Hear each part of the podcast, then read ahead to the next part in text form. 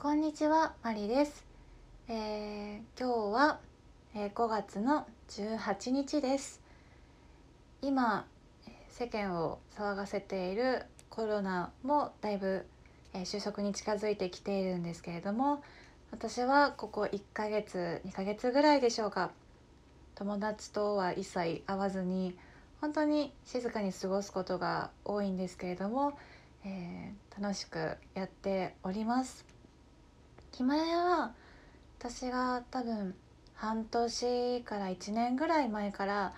すごく好きで毎日のルーティンの中に入っていたんですけれどもどういう使い方をしていたかっていうと例えば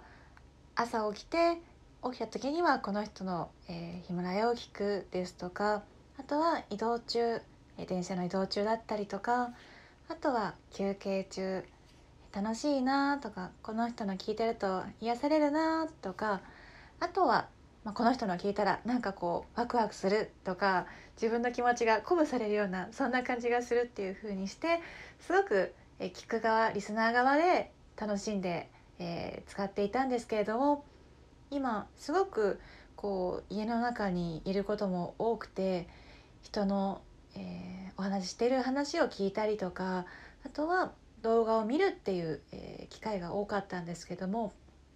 私も、えー、発信する側をやってみたいなと思って始めてみました。どうぞよろしくお願いします。